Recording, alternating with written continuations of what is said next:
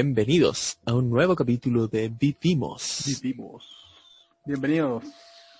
¿Cómo estás hoy, Rodrigo? Eh, bien. ¿Y tú? Bien también. Debo decir halagado porque la semana pasada creo que fue que dijimos que a, na- si a nadie le importa lo que nosotros, como nosotros estamos, y me dijeron, oye Leo, ¿estás bien? Entonces, sí, que- queridos espectadores, estamos bien, estamos bien. Sí. Hoy sí Eh. estamos bien. Ha, hecho harto frío, en verdad. Eh, sí, y ha llovido un montón. Sí, a- ahora mismo está lloviendo. De, de hecho, mi casa como que casi se inunda. Pero ahí estamos, ahí estamos como poniendo, barriendo la, la lluvia para que no entre a la casa. En fin. Eh, va a estar bueno el, el capítulo de hoy, ¿o no? Sí, creo que está interesante. Ya, comencemos a tiro entonces, ¿para qué andar dilatando con... Ya, pero no, yo quiero contarte algo. Pero, Cu- cuéntame entonces. ¿Pero qué? pero, pero, solo si aciertas al número que estoy pensando. Solo si acierto el número que estoy pensando. Sí, sí, sí. Es un, da- es un número, es un número del 1 al 30. Del Mira, 1 al qué fácil. 30. ¿Pero es un número entero? Sí, debe ser. Eh, Eh, natural. No, no sé, ya, digamos el 22. No te creo. ¿Sí? No, era el 21. En serio que era el Oh, 21. Ya, en fin, no te cuento. Así que Bueno. vámonos Palabra será. para la tercera. Ya, entonces comencemos con nuestra sección de Fake Hunter. Fake Hunter. Tu, tu, tu, Falta la música, yo insisto, falta la música. Sí, tenemos que ponerle música ya, pero pronto vamos a terminar esta temporada y cuando volvamos y hacemos todo bien ahí con, con música, con un logo más bonito y todo. Logo decente. que no sea como hecho en Paint. Oye, y, y hay que contar a la gente de que nosotros contratábamos, tú contrataste a alguien, le pagaste a alguien para que hiciera un logo y terminó siendo peor que esto. por es que bueno, no sé, igual es culpa mía por contratar a alguien de dudosa reputación, así como en una página de un juego. Había un tipo que de- decía hacer logos y, y Photoshop y cosas así. Entonces yo le pagué con dinero de ese juego y dije, oye, hacemos un logo así bacán. Y me mandó una cuestión terrible, que era peor que el que ya teníamos. Sí. Pero bueno, ya entonces comenzamos con nuestra sección y vamos a hablar sobre un tema que igual ha estado bien en boga, Uh, sobre este sabroso. asunto de la leve mejoría que dijo París la, la semana pasada y que ha- ha sido muy repercutido por matinales, por políticos, por un montón de gente. Entonces aquí les vamos a leer un poquito por si usted no se enteró, en Radio Bio Bio Chile, o sea, este es el portal de noticias, y dice, leve mejoría. El concepto defendido por el ministro París, pero criticado por expertos. Eh, Entonces dice, este miércoles el ministro de Salud Enrique París defendió el uso del concepto de leve mejoría utilizando en los últimos días para referirse a las cifras constatadas respecto a la pandemia. Tras ser consultado respecto de si es oportuno utilizar dicha expresión, tras los cuestionamientos de especialistas y dirigentes gremiales de la salud, argumentó que yo creo que sí. Hemos sido muy cautos y cuando hablamos de leve mejoría o de mejoría incipiente, volvemos a insistir que no estamos hablando de bajar los brazos. Debemos seguir luchando, debemos seguir trabajando. La semana pasada, eh, no sé si te acuerdas que hablamos sobre, sobre este tipo, el, el senador Navarro, que decía que estaba manipulando el lenguaje. Y así también, sí, también otros eh, criticaron mucho este asunto de la leve mejoría.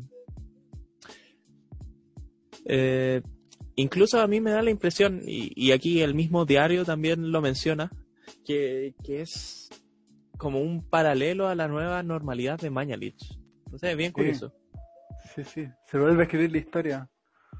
Se repite. ¿La historia será cíclica acaso? Como, como decían Oh. los griegos. Ah, En unos meses más, adiós París. podría pasar.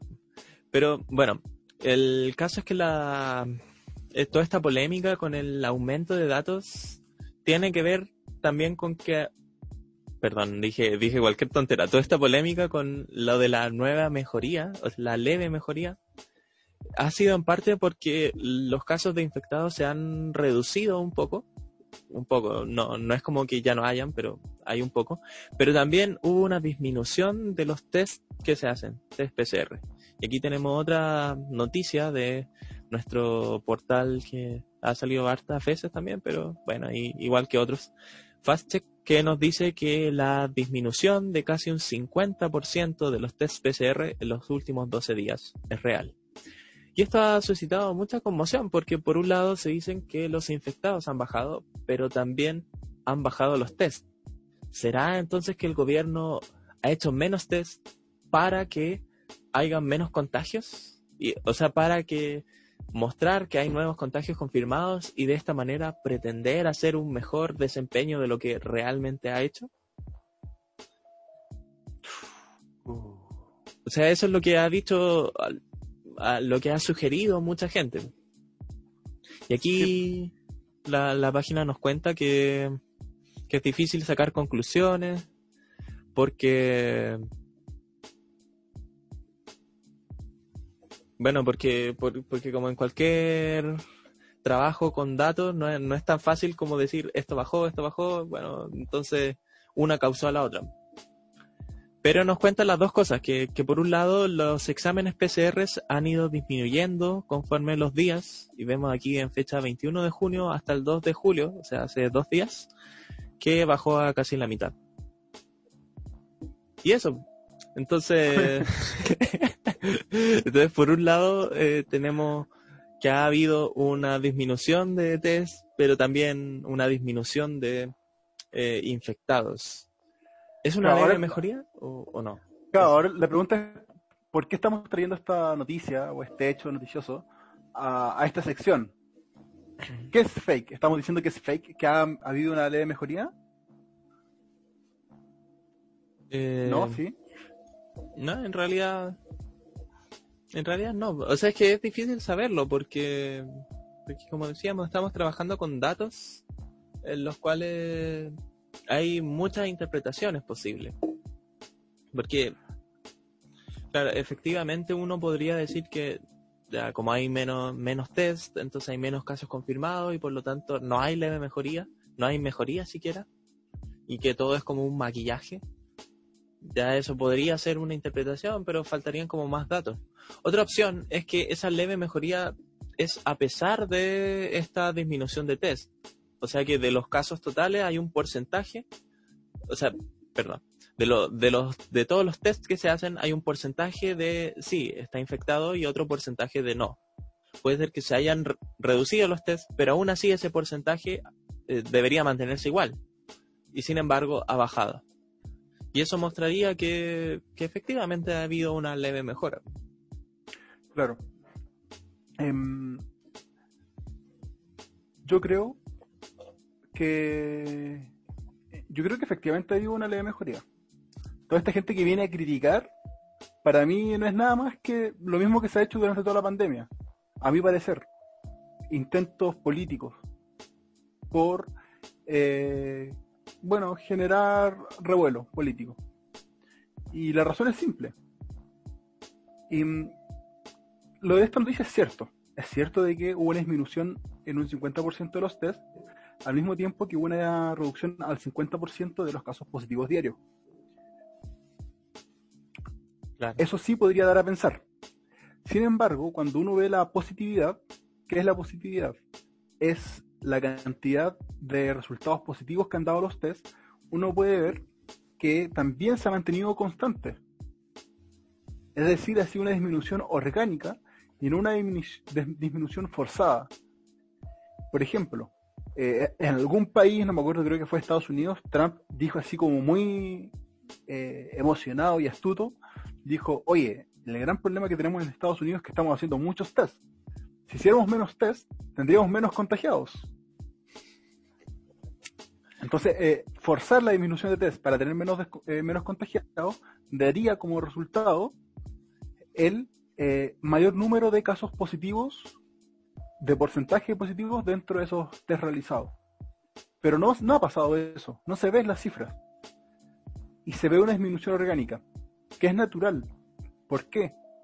Porque, bueno, si solamente mil personas desean hacerse el test, porque si, o diez mil personas quieren hacerse el test porque tienen temor o tienen algún síntoma, bueno, no puedes conseguir otras 10.000 para que al total hagan 20.000. No puedes ir forzando a la gente prácticamente para que se hagan el test.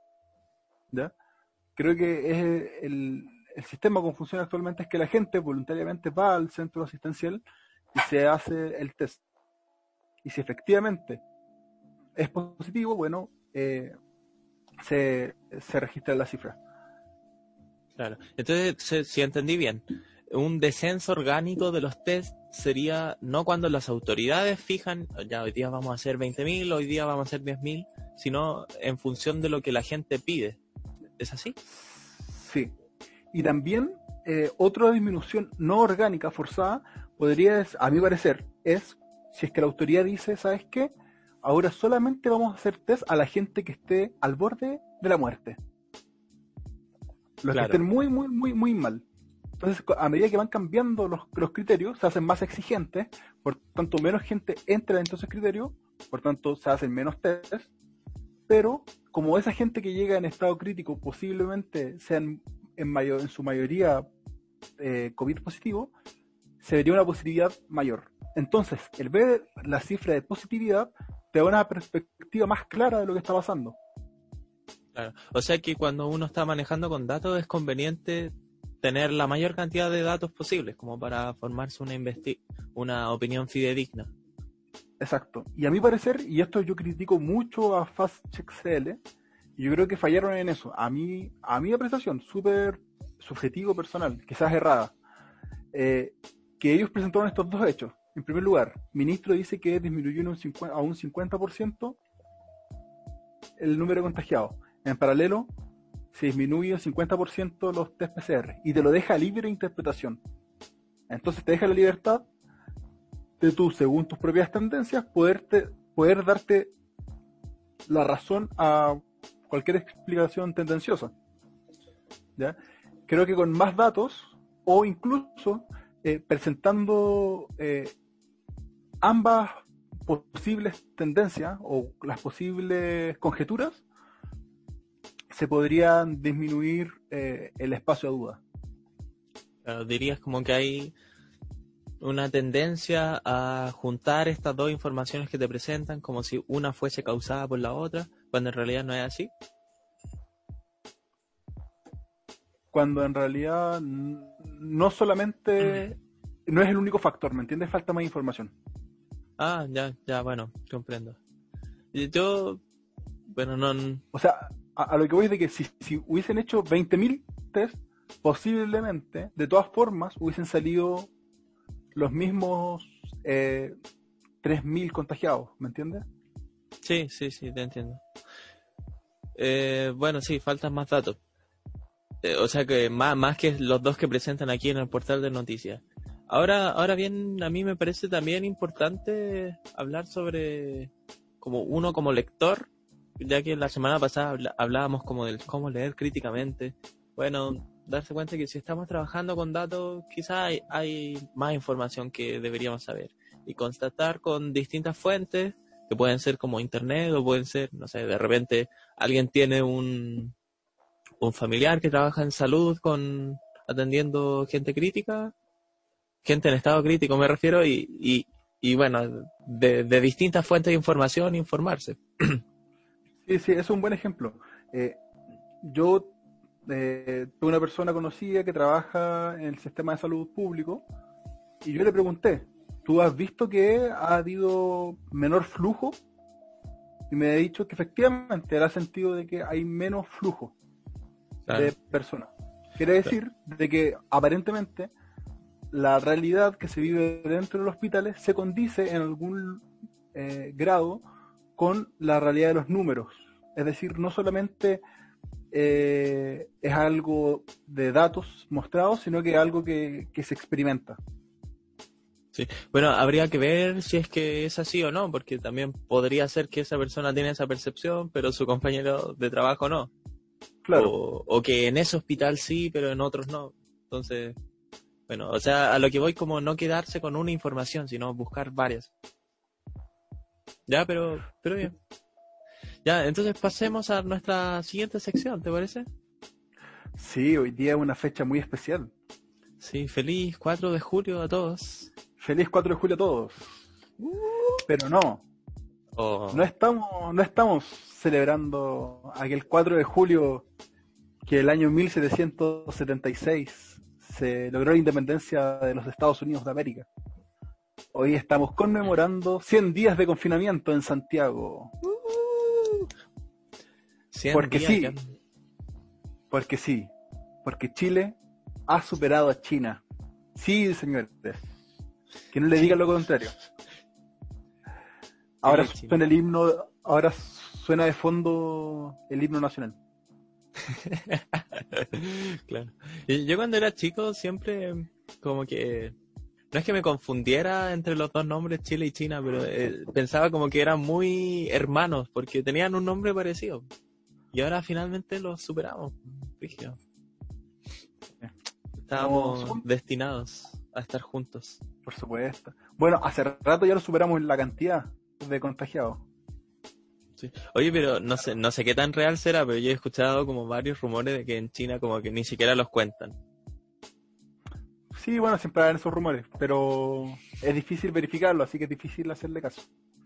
Uno puede tener algún pensamiento, decir, bueno, sí, quizás de mi punto de vista sí, quizás no. Bueno, en fin.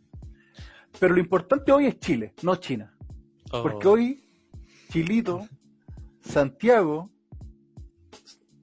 conmemora sus 100 días.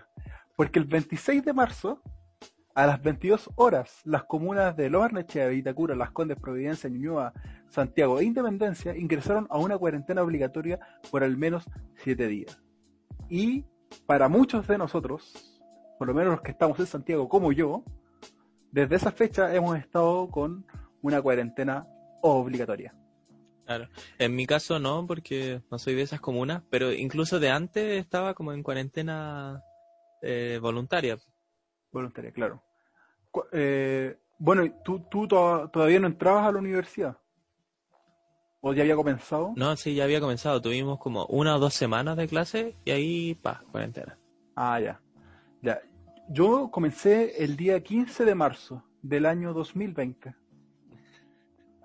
Ya. Llevo 111 días de cuarentena. Ya, yo en verdad ni siquiera la he contado, pero... Con dos horas. ¿Con dos horas? No, casi. No, pero ha, sido duro igual, ha sido raro. Sí, ha sido bien raro. ¿Cómo ha sido para ti? o sea, en mi caso, yo soy una persona que aunque no estemos en cuarentena, suelo estar en casa. O sea. En cuarentena igual. claro. Pero igual es distinto en muchos sentidos, porque. Porque por un lado, no es solo que esté yo en casa, sino que está, hay otra gente también en casa. Y entonces no es lo mismo. Pero además, el estar restringido de no poder ir a comprar libremente o de no poder salir a pasear a ah, mis perros o, o, cosas así. Sí, eso, eso es cuático. El, el, por ejemplo, a mí me ha afectado, yo también, soy igual que tú. De hecho, yo me he dado cuenta, oye, mis días cuando no trabajaba también, estaba buscando trabajo, eran igual que ahora, no hay diferencia. Y, la única diferencia es de que antes si me dan ganas de salir a comprar el súper, iba. Si te quería ir al centro a comprar, no sé, ropa, iba caminando. Esa es la única diferencia, de que ya no puedo salir cuando se me da la gana. Pero no es para mí por lo menos, yo sé que para mucha gente ha sido muy terrible. Sí. Pero para mí por lo menos no. Bueno, somos unos privilegiados entonces. Somos unos burgueses. Al contrario, somos unos aislados sociales. Pero, pero ser burgués como que no tiene mucho sentido con, o sea, no tiene relación con ser como con muchos amigos o aislados. Eh, ¿Acaso los burgueses se van de fiesta todos los días? Sí, eso me imagino un burgués, un burgués celebrando. Más encima estoy viendo una serie de época, entonces me imagino esas fiestas grandes que se hacían, súper pomposas. Con máscara y, todo. Sí, De la alta burguesía. Eh, pero sí, yo, he visto como por Instagram así como muchos videos funas que se hacen como de, de fiestas que, que hace como la gente. Y en verdad muchas veces, no? Sé si es hamburguesa, al menos según las páginas sí, dicen como, ah, cuicos culiados que andan haciendo fiesta mientras el, pueblo está en cuarentena. Y puede ser que sí, pero pero en verdad no me imagino la, la vida de, de, alguien pasando como de fiesta en fiesta, estando en cuarentena no. A, a mí al menos se me hace muy incómodo. Pero bueno, eh, hablando de... Hablando como de la cuarentena en sí, igual es fuerte como esto del vivir un invierno que donde ya estábamos como en casa desde antes del invierno. Sí, pues, porque como normalmente es en invierno cuando uno se quema en casita, la sopaipilla, acostadito en cama. Sí. Como que por, lo menos para mí esa es mi imagen de invierno, comiendo sopaipilla y con la lluvia afuera. Ah, me cargan las No, me cargan. Oye, a mí me gustan mucho. Bueno, ahí tenemos una pelea muy importante. Nos vamos a agarrar a combos cuando termine la cuarentena. Sí. Pero... Mm, o tomar chocolate eh, caliente también. Ay, qué rico, pero no tengo. Yo, creo que, que, sí tenemos como en polvo. con un poco de canela y... Próximamente vivimos recetas. claro. Pero lo, importante es que eh, este invierno ha sido raro. Porque como dices tú, eh, yo por ejemplo a veces me encierro en la pieza y con pongo y me pongo a ver series. Y ni siquiera escucho que ha estado lloviendo. Y apago y como, oh, está lloviendo. Y recién ahí me doy cuenta que estoy en invierno. A diferencia de otras veces que me daba cuenta de que era invierno porque salía y me mojaba. Ahora no. Oye, pero hace harto que no llovía, pues este año ha llovido caleta. Llovió mucho. Y el año pasado creo que llovió como un día o, dos días, no sé. Sí, fue súper poco. Y hace, hace años que venía haciendo muy poca lluvia. Mm. Oye, ¿y ahí he escuchado como estos, los típicos como rumores, así como medio esotéricos de que, de que ahora ha llovido más por, por el asunto de la cuarentena y en el mundo que está más limpio y que por, y todo está volviendo. Así como los típicos memes que la naturaleza volviendo a su sitio y salen como los delfines.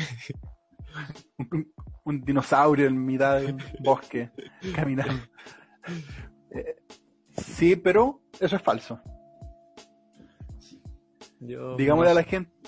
No, sí, sí, ya he leído artículos, vi, vi una en algún programa en que salía expertos diciendo de que efectivamente no se debe a la cuarentena, sino que es un cambio natural que iba a ocurrir con o sin cuarentena. Claro, pero, pero de todas maneras ha habido, junto con el cese de la actividad económica en el mundo, ha habido menos ah, contaminación. Sí, sí. Y eso, bueno, quizás no es como responsable directo de que hayan lluvia ahora, pero sí ciertamente es como un pequeño descanso al, a los temas medioambientales. Claro. Claro, igual. Sí, pero esa gente, por ejemplo, que, que dice eso de que hoy sí está lloviendo gracias a la cuarentena, gracias COVID. claro. No, no. Es que hay gente luego que inventa tanta cosa que, que por ejemplo, es que sí, desde siempre, pero es que ahora como que estoy más sensible con eso. Por ejemplo, ahora cuando salgo de casa, eh, me irrito mucho más fácil. Yo siempre he odiado a la gente, la gente que me conoce sabe que no lo soporto mucho estar rodeado de, de personas. Pero ahora yo salgo y voy al súper, y bueno, cada vez en la calle hay más gente, a pesar de que cuarentena, pero bueno. Eh, y luego, no sé, alguien camina rápido y me dan ganas de golpear. Alguien me mira y es como me dan ganas de, ay, ¿qué te queréis mirándome? No sé, ando muy, llevo tantos, llevo 100 días sin estar rodeado de mucha gente. Entonces como que ando muy sensible socialmente.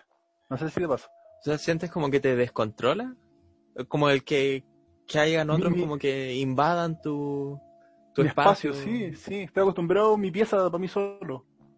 Ya, ya, a mí me ha pasado todo lo contrario. De hecho, el otro día fui al líder a comprar mercadería eh, y, y, había caleta de gente. O sea, bueno, no eran tantos en realidad, pero, pero para mí eran muchos. y como esa experiencia de de pronto ver todo tan vivo, yo estaba como, no sé, como muy fascinado con, con ver tanta vida ahí, como qué onda, desde cuándo hay existe tanta gente en el mundo. Claro. y más como, como que se mueven por todos lados, como por delante, por los lados, por atrás, como que sentir esa vida.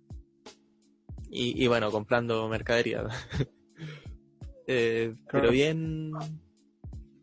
Ahora igual es importante mm, ver que se entiende que hay gente que sale por necesidad, ¿ya? Y, y cuestionar a esa gente o recriminar a esa gente es súper difícil. Creo que no, no, no, no corresponde, o sea, hay que ser ellos para poder entender. Pero hay otros casos de gente que no necesita. Y yo lo he dicho muchas veces. Eh, el caso típico de la familia que sale todos juntitos a comprar a la feria, todos juntitos al supermercado. O por ejemplo, a mí tengo amigos en Instagram que suben fotos de cómo se juntan con sus otros amigos en la casa de alguien. O cómo van a hacer deporte a algún lado. Loco, no, no cabe en mi cabeza cómo hay gente capaz de eso. Yo, ¿sabéis que lo que más duele? Lo que más duele porque uno podría decir, ay, que ellos hagan lo que quieran. Pero uno está haciendo el esfuerzo, yo estoy haciendo el esfuerzo de no ver a gente que quiero por cuatro meses prácticamente ya, Claro. A ver que después hay tipos que quizás van a estar propagando el virus por todos lados sin preocuparse, ¿cachai? Entonces es una falta de empatía que me, sorprende. Yo insisto, solamente esa gente que lo hace sin necesidad. La gente que tiene necesidad se entiende. Pero los que no, yo no, no me cae. Bueno, lo, de siempre, ¿no? gente irresponsable hay en todos lados y, y, o sea, la idea es que haya lo menos posible, pero tampoco podría como esperar que nadie lo haga, porque siempre va a haber alguien. Claro. Siempre sí. Em, ah, sí. Oye, te, iba a decir que, o sea, que, el tema de la cuarentena igual como que acarrea muchas aristas. El, el tema de la vida personal es una cosa, pero quizás podíamos hablar como de, otro enfoque, como del enfoque más bien económico pensando que, o, sea, es que estoy pensando que a propósito de la gente que sale mucho, también se ha visto mucho más que antes, muchísimo más que antes, gente que sale vendiendo a casa por casa, vendiendo bolsas de basura, vendiendo frutas, vendiendo cosas así. Y, claramente lo hacen por necesidad, porque están, eh, están vendiendo cosas para ganar plata. Y eso me hace pensar entonces como en, el aspecto económico, porque, porque han habido hartos problemas con el trabajo también. Y, hartas empresas han tenido problemas, grandes empresas algunas, como, como la TAM, por ejemplo, que ya la hemos revisado aquí, pero, pero muchas también pequeñas y medianas empresas, pymes. Entonces, ¿cómo eso sientes que te ha afectado o sientes como que ha afectado a la gente en general? Creo que ha tenido mucha, mucha repercusión. Eh, mucha de esa gente que sale quizás incluso era gente que, antes no tenía la necesidad de salir, porque quizás tenía algún trabajo estable. Em, quizás no la mejor remuneración, pero sí un trabajo estable, una seguridad, que eso es súper importante, sentir la seguridad de que puede tener plata para salir a fin de mes, pucha que es importante. Y con esta pandemia se ha perdido mucha esa seguridad porque se ha perdido mucho empleo. Y, y un poco lo que, guardando las proporciones, lo que me pasa a mí. Yo perdí mi trabajo y, y me ha afectado bastante porque cuando apenas perdí el trabajo, me puse a buscar eh, empleo y encontré muchas ofertas. Pero era tanta gente que está sin trabajo que eh, no quedé ninguna y ahora voy viendo que cada vez hay menos llamados a, postulación. Cada vez se está haciendo más difícil. Y, y por supuesto, no tener mi independencia económica y solamente estar viviendo de mis ahorros es complejo. Y yo tengo la suerte de tener a, alguien que, me apoye económicamente. Y no tener yo la responsabilidad de mantener gente. Pero si yo tuviese la necesidad de mantener gente y además de mantenerme a mí, sin ayuda, yo creo que también estaría eh, quizás saliendo a de alguna forma poder sustentar. Y por eso me molesta mucho, por ejemplo, todo este revuelo que hubo con estos vendedores ambulantes online, digital, no sé cómo les llamaron. ¿Cómo? No me enteré de eso. A ver, cuéntame. No, que hubo mucho revuelo, una noticia, por vendedores ambulantes online, digital, por estas páginas, no sé, en Instagram.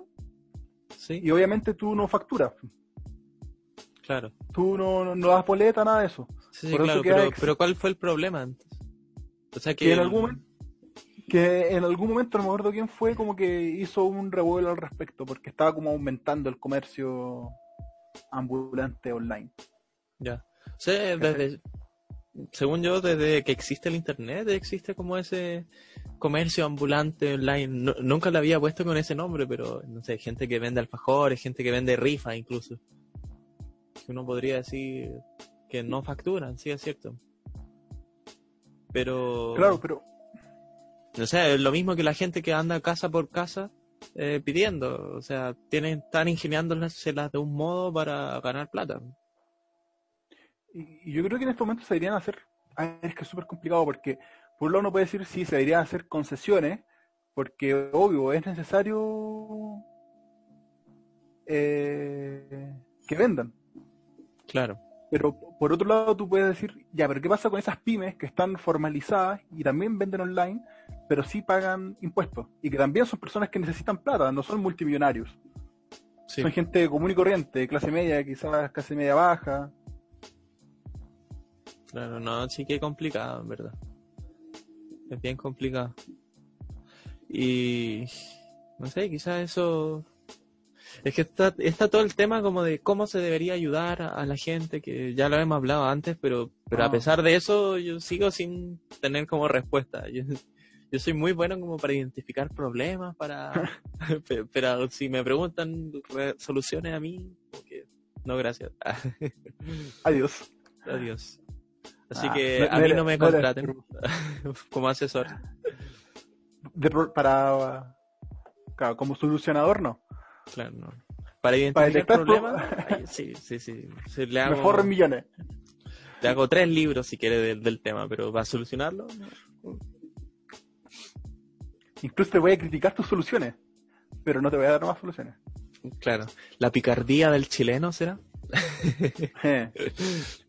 eh, sí, por la ayuda del gobierno, igual también ha habido mucho revuelo al respecto de las entregas de estos bonos. Claro. O sea, desde las cajas de alimentos, que también lo hablamos aquí. Oye, sí, ya hablamos de todo.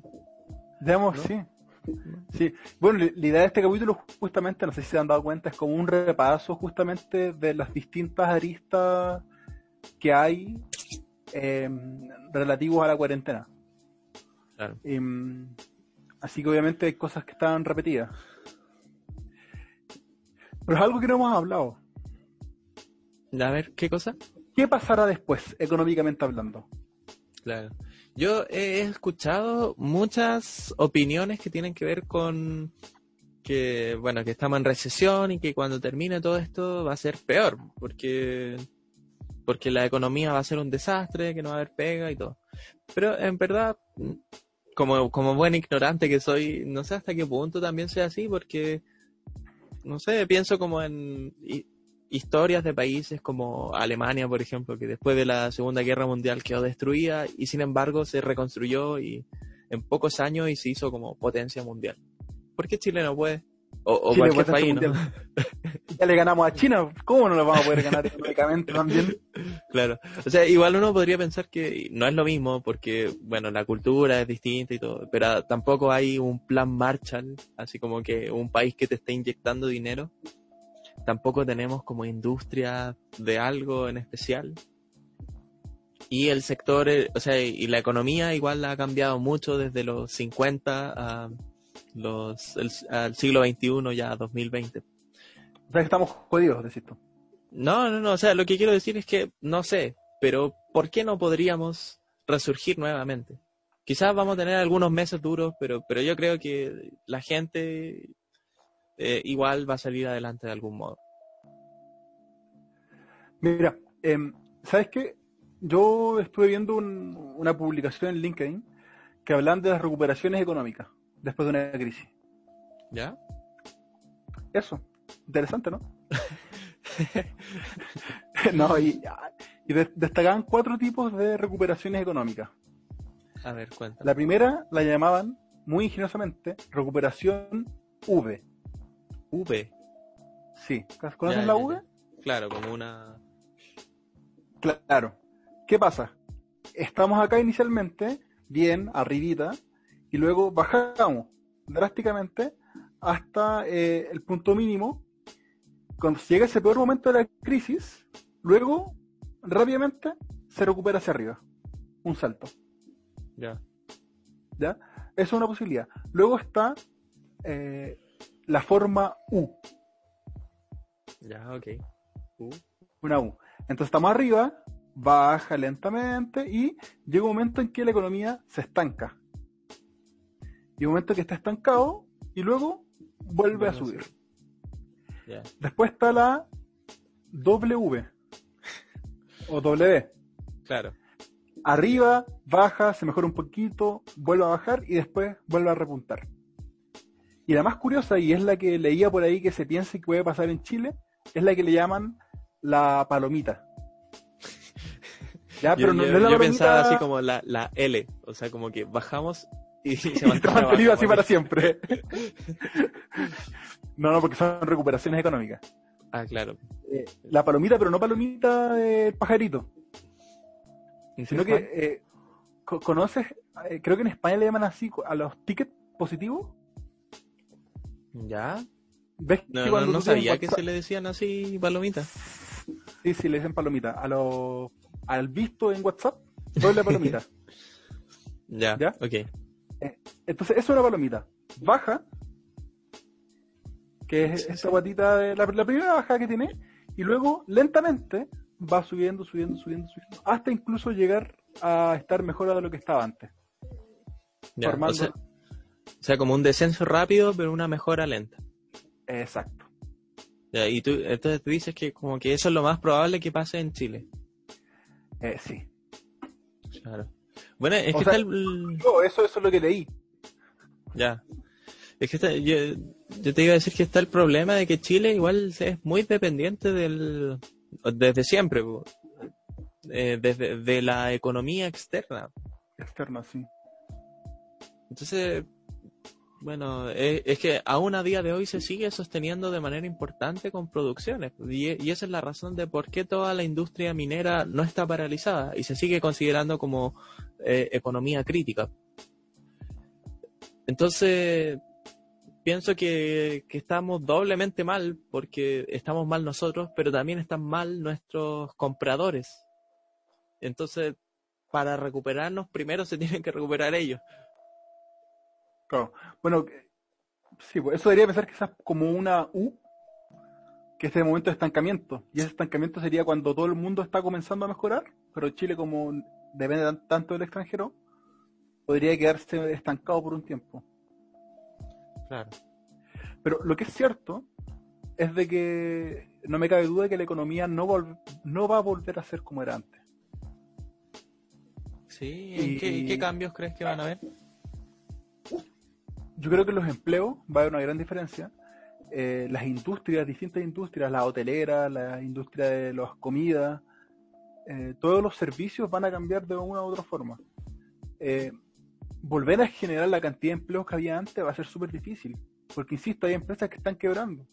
Imagínense empresas grandes como la TAM cerró en Argentina, eh, Senco cerró sus sucursales París en Perú, como 1.700 desempleados en Perú. Claro. Entonces, efectivamente, la crisis está afectando a la empresa, incluso las malditas empresas grandes, dueñas de todo. Incluso ellos están viendo afectados. Sí. ¿Cuánto más las, las, empresas más chicas? Entonces, volver a resurgir efectivamente va a ser va a ser difícil. Ya, pero quizás como motivación, igual es como motivación barata, así como de, de Coelho. Es que la palabra crisis viene del griego y significa decisión. Así que cuando estamos en una crisis debemos tomar las decisiones para salir adelante. Vamos. Bueno, igual eh, todo este... Perdón. Eh, ¿Iba a decir algo? No, que si tú lo declaras, vas a salir adelante. Así, just do it. Eh, no, te, decía que el tema económico ha sido igual importante en la cuarentena, pero no es el, el único, por supuesto. Está como todo el tema social y, esto me parece que es más propiamente chileno, porque bueno, todo el mundo está mal económicamente, pero no, todo el mundo tuvo una protesta antes de esto. Como todas las revoluciones sí. Eh, en Latinoamérica, pero en Chile entre ellos, hace que, que sea un escenario bastante especial, porque ¿Qué, ha pasado con la gente en todo este tiempo? ¿Qué ha pasado? Claro. Eh, yo creo que la gente no se ha quedado quieta. La gente no se ha quedado en silencio. Sí. porque efectivamente, como algunos dijeron, Chile despertó. Ya, obviamente, yo creo que eso todo tiene un montón de matices, pero efectivamente ha llevado a que la gente tenga sus inquietudes, no se quede callada, no simplemente diga, ay, bueno, ¿qué voy a hacer con esta pandemia? Claro, sí. O sea, ha llegado al punto de que todos como nosotros salimos como a opinar y sobre temas donde quizás hace 20 años hubiera sido como un poco impensable. Como por qué alguien random tiene la osadía de hablar sobre si el ministro lo está haciendo bien o no. Claro. Pero sí, también ha habido mucha gente que está hablando como este del estallido social 2.0 y que va a quedar la crema de nuevo. Bueno, de hecho, tuvimos protestas. Ya tuvimos protestas, hemos tenido protestas, pero particularmente el jueves y este viernes, el jueves 2 y el viernes 3 de julio tuvimos estas protestas, hubieron barricadas, se quemó, leía la noticia, se quemó el primer bus eléctrico del Transantiago. Uh. Em, y bueno, eh, también esta movilización fue en conmemoración de la protesta del, del 86 contra el gobierno de Pinochet. Brigio. Ahora, yo en verdad no estoy seguro si va a haber un, un estallido social 2.0. Es que no sé, siento que podría pasar cualquier cosa, porque lo que siento que ha pasado en todo este tiempo, como desde el punto de vista social, es como una montaña rusa de cooperación de la gente, de unión ah. cívica y, egoísmo por otro lado. Entonces como que yo, yo incluso diría que la, sociedad chilena es bien doble cara. A ver, como un ejemplo más, más concreto, un ejemplo más concreto. Eh, ya, lo que yo entiendo como paradigma de cooperación social, cosas así, son por ejemplo, las ollas comunes o la... Se, me fue el nombre, como asambleas populares. No, no, no era así. Como las juntas de vecinos que veían temas relacionados con la constitución. Eh, entonces cosas como de organización cívica, como de compartir entre vecinos, de hacer cosas de ese estilo y de mucho compañerismo también. Entonces todo eso es como mi, mi paradigma de cooperación. Pero también han habido otras otros momentos a lo largo del año donde se ha visto lo contrario, como que hay como esta imagen del sálvese quien pueda y de que no, yo cuido a los míos y, y el resto me da lo mismo, de que yo voy a robar al almacén para yo asegurar tener provisiones y no me importa que el resto de la gente después ya no pueda comprar ahí. Y además de estar además de estar cagando al, al dueño. O yo voy a carretear voy a, hacer deporte, voy a, voy a la casa de mis amigos, sin importar de que estamos en plena una pandemia y puedo ser un vector que transporte el virus. Claro, lo que hablábamos al principio. Entonces, lo que yo he visto es que en general, bueno, hay como un poco de todo, pero así hablando como de tendencias, hay momentos en los que sí, está como muy arriba en la cooperación y, me da fe en la humanidad, pero al día siguiente estamos en, como en el otro extremo, en el extremo de ¿qué me importa a mí el, vecino? Si, son como mis necesidades y... ¿Y, tú crees que eso es propio del ser humano o propio del humano chileno? no sé, es que, bueno, quizás esto nos, estaríamos yendo como un poco más filosófico, o sea, como antropológico. Yo, no creo que sea como cuestión de la naturaleza humana en el sentido de que necesariamente tenemos que ser así. Pero ciertamente, eh, yo diría que, que tiene que ver con, con la cultura que tenemos pero también tiene que ver con cómo se van dando las cosas. Y, hay muchas cosas que influyen, como desde los noticieros que hay veces que se dedican a como criminalizar a la gente, y eso obviamente influye en la percepción ciudadana. Y otras veces se enfocan, rara vez, pero, pero a veces se enfocan como en que vamos a cooperar y salir todos juntos. En ese como ambiente de teletón. Eh, ¿Y, cómo crees que va a ser la cosa después de la pandemia? Yo realmente no tengo idea. No tengo idea, pero, pero seguramente va a seguir siendo con altos y bajos. Y, y, no sé, no, no creo que se estabilice hasta, hasta que pase algo grande. Por ejemplo, un cambio de constitución o, o no. ¿sí? Mm. ¿Sabes que la otra vez leía un, también una noticia donde entrevistaban a un sujeto que había creado una teoría de que las sociedades eran cíclicas. ¿ya? Y que em, ciertos eventos ocurrían cada. Creo que los ciclos duraban 20 años. ¿Ya? Pero creo que. No sé si eran cuatro ciclos o tres ciclos de 20 años que formaba un ciclo más grande todavía. ¿Ya? ¿Ya? Entonces él decía que cada, creo que cada 80 años se volvió a ocurrir lo mismo que era como un periodo de gran crisis. Y el último ciclo ocurrió para la Segunda Guerra Mundial. Y que el siguiente ciclo corresponde para el 2020. Entonces él hace años atrás había dicho que correspondía que este año ocurriera como un evento internacional muy grande, que puede ser una guerra o puede ser otro tipo de conflicto. Ya. Y, y, es interesante porque él decía de que una cosa de generaciones, eh, por eso duran 20 años, porque una generación como que dura 20 años, entre comillas, superior como en el poder, comillas. Em, y se van dando justamente fenómenos que uno ve y efectivamente han pasado. ¿Como cuáles? De tensión dentro de la población. Ah, mira qué, qué interesante. Yo me acuerdo que cuando estaba en el colegio había un profe de matemáticas que una vez nos dijo eh, que viendo la historia chilena se veía que cada cuantos años había un golpe de Estado y que había pasado desde la creación. O sea, no, era así como fecha exacta, pero, eh, pero eran como más o menos cada cierto ciclo de años, desde que se creó Chile, había un golpe de Estado. Ya. Sí, y, y, tiene sentido de que sea generacional. Porque, por ejemplo, ahora hay una generación de que quizás está muy crispada por todo, que reacciona mucho, muy fuertemente y por tanto es natural que en un momento ocurra un hecho muy caótico. Por tanto, la generación que crezca después de ese hecho muy caótico, lo, quizás lo que va a querer va a ser más tranquilidad. La generación siguiente va a decir, oye, vivió mucho tiempo en tranquilidad, va a tener, no sé, inquietudes. La siguiente se va a empezar a encrispar y finalmente la cuarta generación va a estar totalmente encrispada y nuevamente se repite el ciclo. Como que esa es la lógica que plantea el tipo.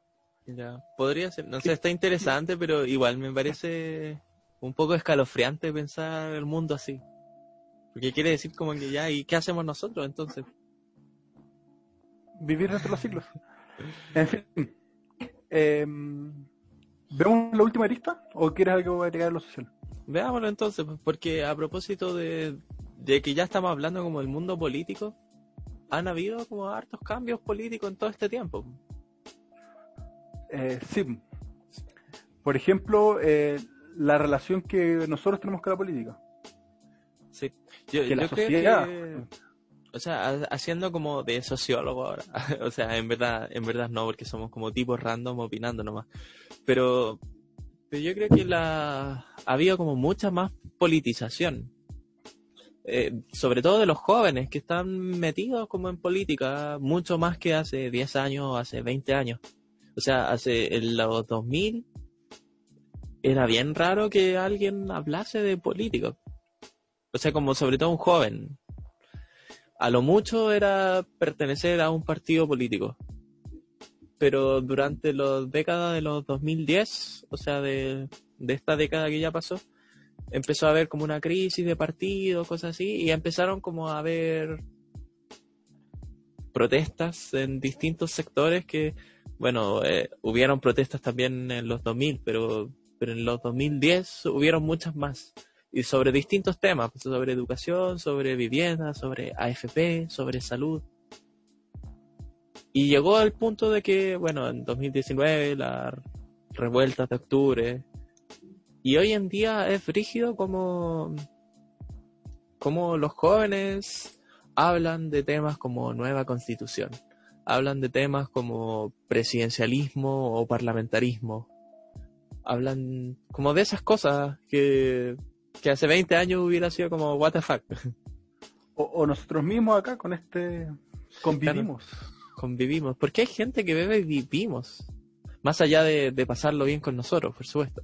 Obviamente, por el gran contenido de gran valor y emoción y entretención que entregamos. Sí. Entonces, bueno, es interesante cómo, cómo se da esta politización de la sociedad. Y, y, en este tiempo de pandemia yo creo que no ha cesado. Que uno podría pensar que, bueno, como estamos recluidos, como que se despolitiza un poco la sociedad. Y no ha pasado. Eso es bien interesante. Yo creo que se hasta intensificó. Claro. Y, sabes que es curioso porque uno podría decir ya en Chile, porque obviamente ocurrió una estallido social, pero yo creo que en el, resto del mundo también se ha visto cierta intensificación. Por ejemplo, en Estados Unidos. Claro. Eh, el misma, durante la pandemia ocurrió esto, lo de George Floyd, y todas estas protestas, que finalmente son protestas políticas, eh, asociado a lo, a lo racial. Sí. Entonces, no solo Chile, pero mi pregunta es, ¿será bueno, será malo? Depende. ¿Tiene cosas buenas, tiene cosas malas?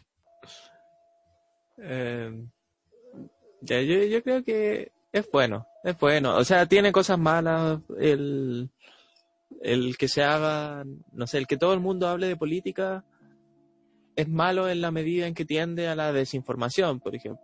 que si, bueno, no todos saben de cierto tema, entonces hay mucha gente, nosotros, por, por cierto, hablando puras tonteras, de repente, muchas veces.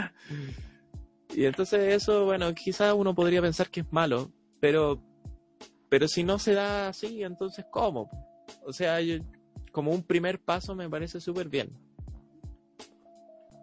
O sea, como Primero está el interés y después está la especialización. Pero sin interés, ¿por qué te vas a especializar? Yo, yo, creo que no es ni bueno ni malo. Yo creo que eh, concuerdo contigo en la parte de que eh, puede haber muchas cosas negativas y mi miedo es justamente ese.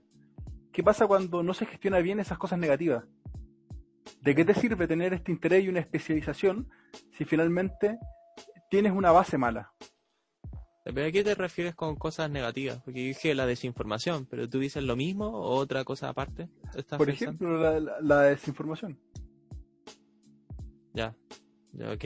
¿Y qué, pasa cuando te comienzas a especializar? Porque ya entendamos de que uno se puede especializar políticamente, pero no en el sentido de ser un académico. Sí, claro. Por tanto, puedes seguir desinformado y cada vez estar más metido en el tema de la política. Claro, lo, malo es que la gente esté como interesada, no, no, diría lo malo, a ver, retracto mis palabras completamente, pero el peligro, creo que es una mejor palabra, de, que la gente se esté interesada en política, si te entiendo bien, sería como el, la posibilidad de que estén en partidos totalitarios, por ejemplo. De que sumidos o cegados con sus ideas pasen a llevar al resto. Sí, o, sí, o no necesariamente totalitarios, pero pero sí la clave es de que pasen a llevar al resto, ¿cachai? Desde la desinformación. Ya, comprendo. Bueno, sí, es un peligro que es posible y, en verdad siempre es posible. Ahora bien, yo no, no descartaría como la politización por el miedo a eso. O sea, me parece que hay que o sea, es bueno que se que la gente piense en política a pesar de sí, Sí, pero también es bueno que se tomen medidas al respecto. Sí, sí, sí. ¿Qué medida? Igual que tú, yo creo que hay un problema, pero no voy a dar la solución. Pucha, todos estos capítulos diciendo que, que, erais como el asesor perfecto y, ahora, y ahora ya no. Es que, es que si no me pagan no, no voy a dar la solución. La tengo pensada, pero no la voy a dar. Ya, o sea que esta es como la versión free. Eh, compre la versión premium si quiere la respuesta. solo la demo, la demo de mi asesoría. Hoy tengo una historia al respecto a eso, pero no viene al caso porque llevamos mucho tiempo en esto. Eh, oye, em, ¿ha cambiado nuestra relación con las autoridades? Sí. Durante la pandemia. Durante la pandemia. Durante O sea que yo, yo diría que sí, y que con la pandemia se ha evidenciado algunos de estos cambios, pero que ah, obviamente se viene gestando desde mucho antes. Como esto de criticar a nuestras fuerzas del orden y la seguridad de la patria, también conocidos como opacos. Eh, o, dudar de, de las figuras políticas como ministros o el presidente. Ahí hay noticias que diciendo que el presidente está loco, que si está no sé. O sea, cosas que, que antes igual hubieran sido como muy, oye, ¿qué onda? Como, como osas cuestionar a la autoridad. Y hoy en día, no, hoy en día se hace incluso quizás demasiado a la ligera. Entonces, ciertamente ha habido un cambio. Y me gustaría llevarlo de nuevo al, al exterior, para, para no decir que solamente se debe al estallido social, eh, como consecuencia del estallido social. Porque también hemos visto que durante la pandemia, en otros países también se ha cuestionado mucho las autoridades. En España se ha cuestionado de una forma increíble a la autoridad. En Italia, lo mismo, por la cantidad de fallecidos. Eh, bueno, iba a decir lo que pasó en Hong Kong, pero eso también se viene gestando desde antes. Eh, Brasil, mucho cuestionamiento a, Bolsonaro. ¿Y para qué decir Estados Unidos? Que ha, ha, llegado a un punto impensado, al nivel de que eh, Twitter durante estas fechas ha llegado a, eliminar o censurar sus tweets. Ese es el nivel de, relación que se está teniendo ahora con, la política. Ya, ya no es esta, soy un observador, ahora soy un crítico que participa de. Sí, y, no es solo criticar la política de cada país, sino también se han visto como hartas críticas a la, a la OMS, por ejemplo, o, a otras organizaciones internacionales. Lo, que está pasando ahora con Palestina e Israel. Claro. Eh, sí, que, que ciertamente se, se viene cuestionando desde hace mucho, pero, pero ahora pegó igual con mucha fuerza. Sí a, un nivel que yo no había visto antes, por lo menos, de gente, eh, el pueblo, como nosotros, haciendo comentarios al respecto. Antes era algunos grupos particulares, ahora es masificado. Claro. Y bueno, así, son muchos cambios, como, como la cuarentena y esta crisis social ha, provocado algunos cambios, pero también ha manifestado otros cambios que quizás se venían construyendo de antes y que cambian nuestra sociedad en varios aspectos. O sea, tanto como a nivel mundial, como a nivel nacional y a nivel de ciudad. Pero, pero, tengo una pregunta clave para ti. A ver, pregúnteme. Porque, porque ya hemos, ya hemos visto, nosotros y nuestra relación con la política ha cambiado. Nosotros y nuestra relación para con la autoridad política ha cambiado. Pero la autoridad política ha cambiado o no? Ha cambiado o sea, es difícil hacer al, como afirmaciones tajantemente, pero, yo voy a decir, rechazamos tajantemente que nuestra que las autoridades políticas hayan cambiado. ¿Tú crees que no han cambiado? No, yo creo que en general no, porque, o sea, y esto no es algo como de la pandemia, normal. A mí me parece que, al menos en Chile, como que las élites políticas siguen pegadas en el 2000. Eh, o sea, como que se siguen moviendo en términos de concertación y... ¿Cómo se llama la otra cuestión? Eh, Alianza por Chile, creo que era. Ya, bueno, filo, como derecha-izquierda, pero, pero de los 2000. Que cambió un poco el escenario político con el Frente Amplio y, y se actualizó un poco la política, pero hasta pero hasta hoy sigo sintiendo que en general eh, hay puros viejos en la política y se está quedando un poquito obsoleta. O sea, lo, vemos como con las mismas personas que lideran, como, no sé, Ricardo Lagos, que fue un presidente de la década de los 2000, ahora siendo una figura actual. Eh, no sé, lo mismo Lavín o, o, o todas estas figuras que, que, bueno, no todas, pero casi todas que, que aparecen en la escena política y que sin embargo son súper añejas. Entonces, me, me parece a mí que no. ¿Qué piensas tú? Yo creo que sí. ¿Y por qué? No, te voy a decir. Compré para, para saberla. Sí, para la versión completa. ¿Ya, cumpliste los 60 minutos de, de muestra gratis? No, no, eh, yo creo que se debe em, mi, mi respuesta a que veo que ha empeorado a cada vez más eh, autoridades políticas más pencas eh, ¿A qué defines como penca? O sea, ¿a qué te refieres cuando a los políticos actuales? no, sí, pero es que dice, como ha empeorado, ¿bajo qué criterio? Bajo el criterio de que antes eran mejores. no, em,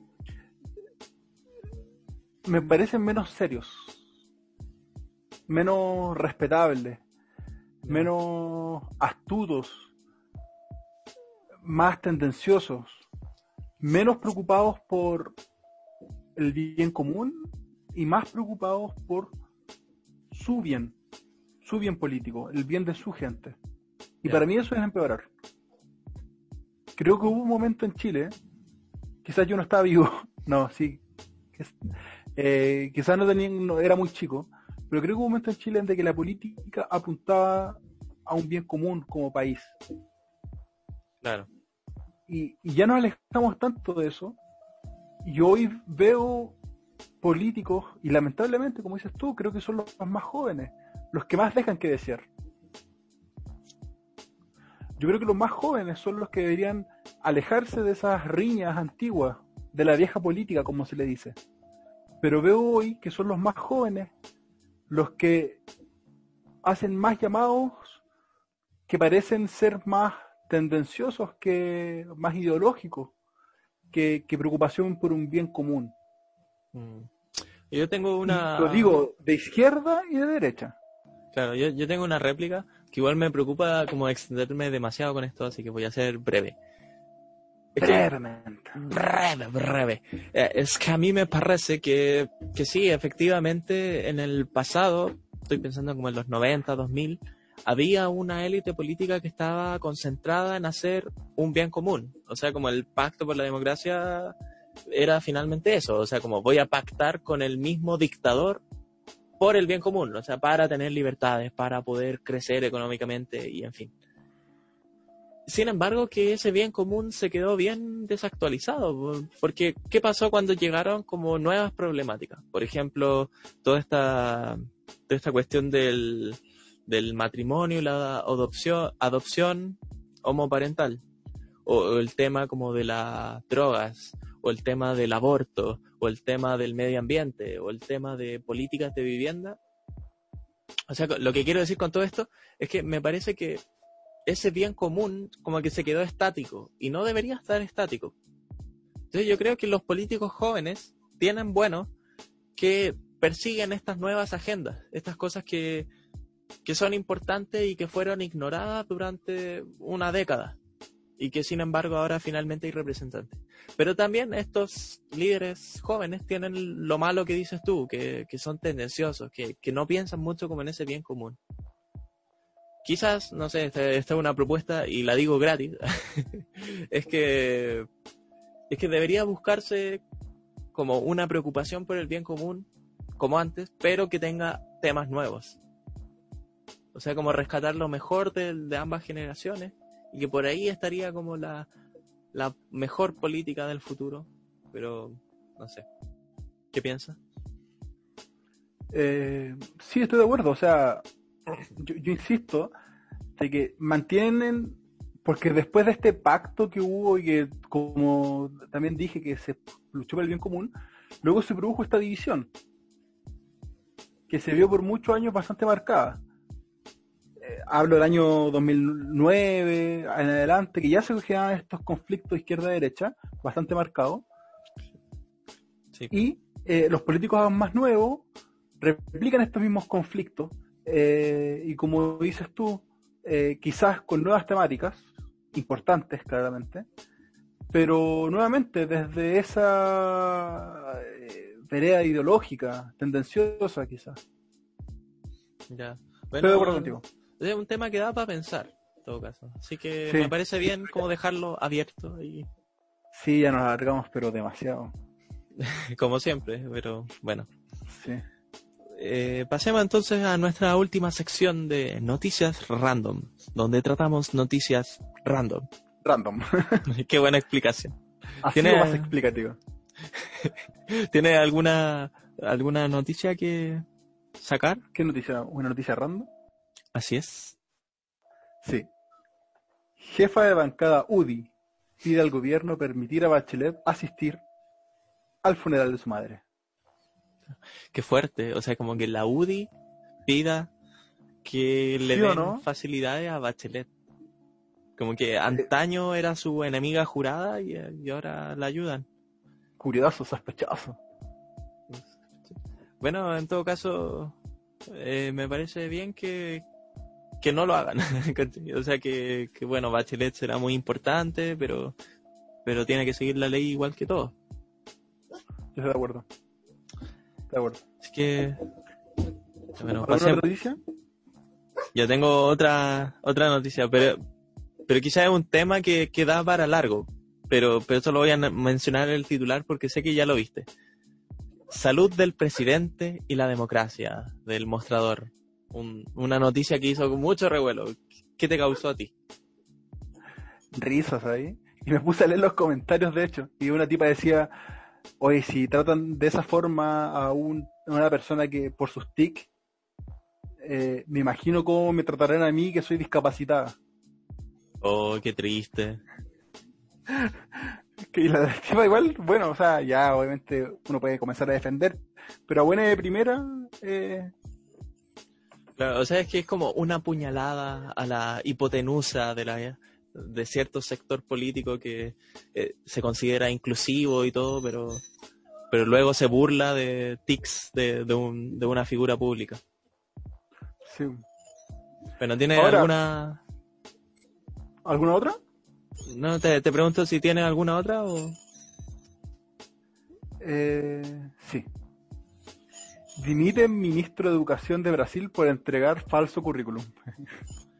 O sea, ¿pasó lo que se decía aquí que pasaba con Mañalich? Sí. Somos como los Simpson. Sí.